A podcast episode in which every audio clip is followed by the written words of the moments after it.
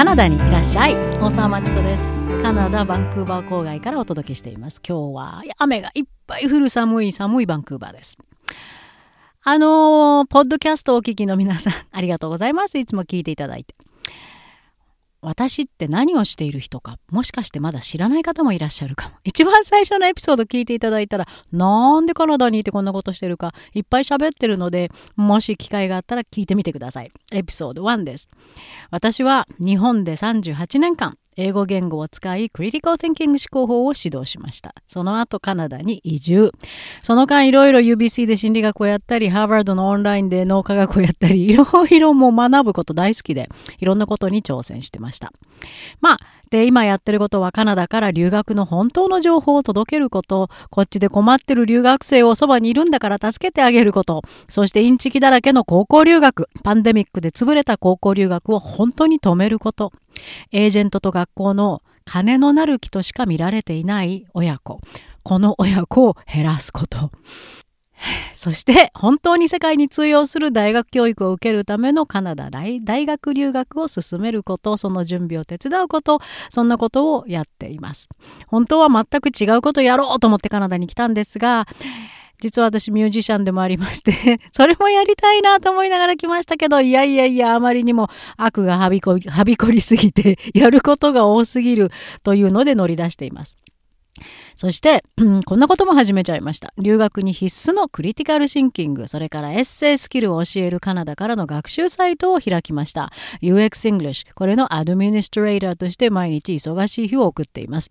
また、直接教えるコースも始めちゃいました。カナダクラブというカナダと日本を結ぶ特別オンライン授業で将来の留学に備える日本の中高校生を指導中です。本当によく頑張るいい子ばっかりで、もう楽しくてしょうがないです。本当、日本の優秀で真面目な頭脳を助けることは大きな喜びです。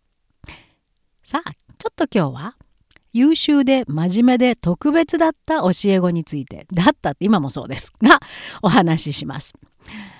6年前のある日です。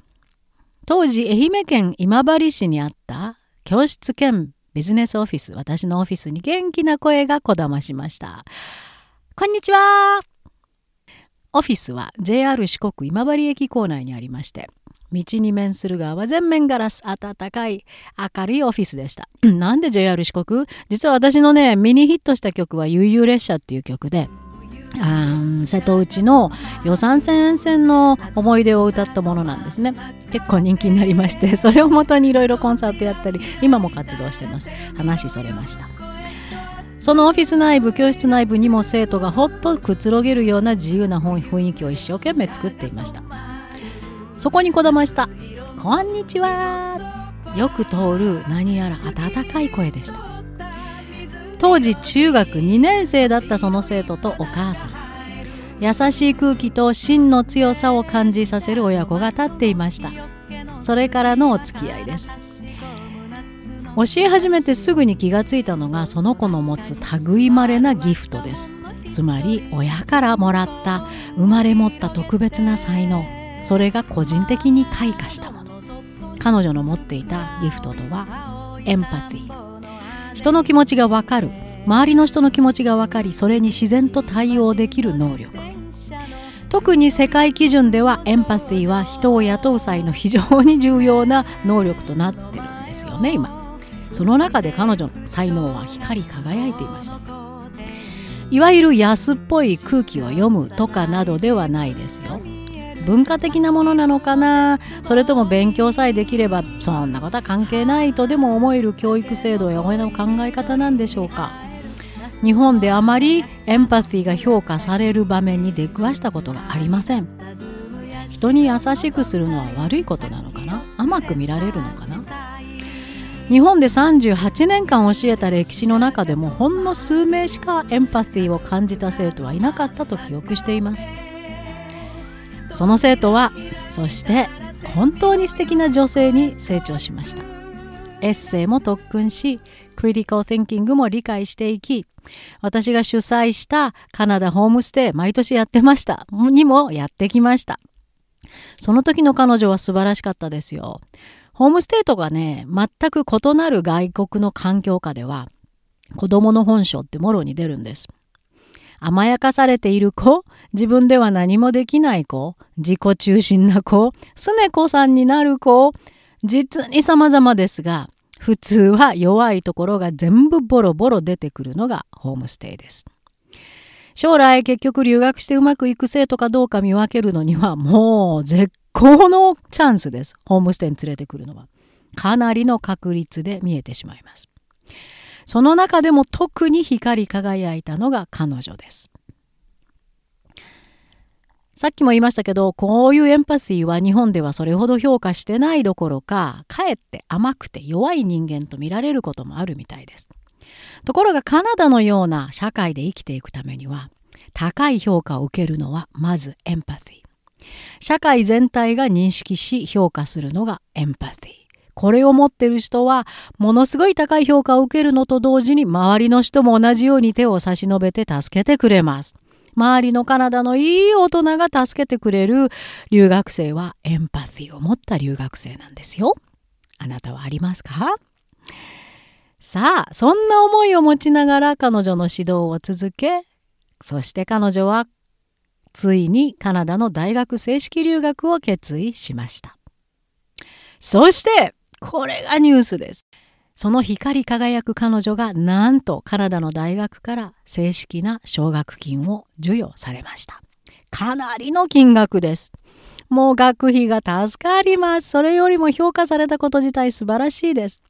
その年の優秀な留学生の中からたった20名しか選ばれない特別な奨学金です。もちろん返す必要ないですよ。もらいます。理由は彼女の高校時代の優秀な成績。相当高い GPA が必要です。そして彼女の猛頑張りと。ものすごく嬉しいご褒美でした。まあ私たちも大学にいろんなそのいいコミュニケーションを通じて彼女のことも知らせ働きかけもしましたけどまあそれでプラスになったことはないと思います。彼女のとにかく頑張りが一番大きかったです。本当に嬉しいご褒美でした。これまで頑張ったことへのご褒美。どんな奨学金かって気になりますか？では説明しましょう。カナダの大学の奨学金について。カナダの大学は世界から優秀な学生を集めたくて仕方ないんです。優秀な頭脳がカナダの大学で学んで、その後よくカナダを知って留学生の国とカナダとの間に強いネットワークを作ってくれることを大きく大きく期待しているからです。それならもっと授業料安くしてよーって言いたいですけどね。今は現地カナダ学生の4、5倍の授業料を留学生は払います。パンデミック中すべてオンラインに移行したカナダの大学授業ですけど学費を下げる話はまだありません。今後のカナダ政府の大きな課題ですね。優秀な学生を引きつけるためには学費問題は避けて通れないです。なかなか学費を下げる行動に移れない大学側、最近独自の奨学金を作ってきています。例えば、4年間で、まあ日本円の200万相当ぐらいの奨学金を授与する大学もあります。資格は大学への正式入学であること、 TOEFL IELTS なんかの英語スコアが大学が基準している以上、ESL とか全く必要ない、もうそのまま大学のコースに直接入る Bachelor of Science、Bachelor of Arts などに直接入学を許可されていること。これ絶対。No.2、高校での成績 GPA が高いこと。まあこれは大学によってかなり違います。そして授与される留学生は年間非常にまあ数名からまた多くて20名。でも大きいですね。この金額はね。相当役に立ちますね。あなたも狙ってみますか？そのためには、ほら、3年計画の入念な準備が必要。えー、3年計画って何？と思ってる方は、この一つ前のエピソード、カナダ大学留学、日本の高校3年間で絶対やっておくこと、ぜひ聞いてみてください。よくわかりますよ。そう。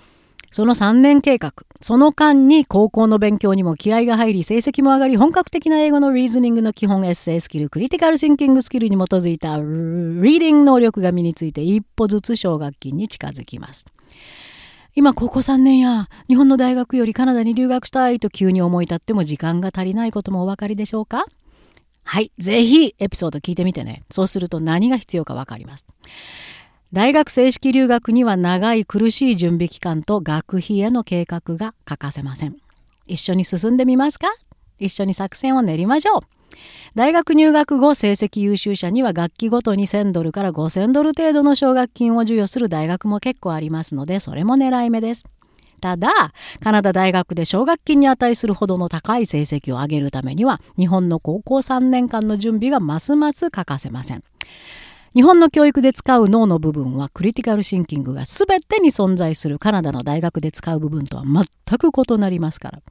カナダの学生や他の優秀な留学生との競争ですよ奨学金もらうためには。大学留学したいけど学費がと悩んでる皆さんはまずは3年計画の集中準備からですね。奨学金探しはその後でどの奨学金も成績優秀者を対象にしていますからね。そしてもちろん日本の高校での成績がトップクラスでないとカナダの大学レベルでしかも英語で勉強することは不可能です。これも残酷な現実ですがよーく知っておいてください。さあ、十分日本の高校の3年間を頑張り抜いたら奨学金をもらってカナダにいらっしゃいお手伝いが必要な方は連絡ください。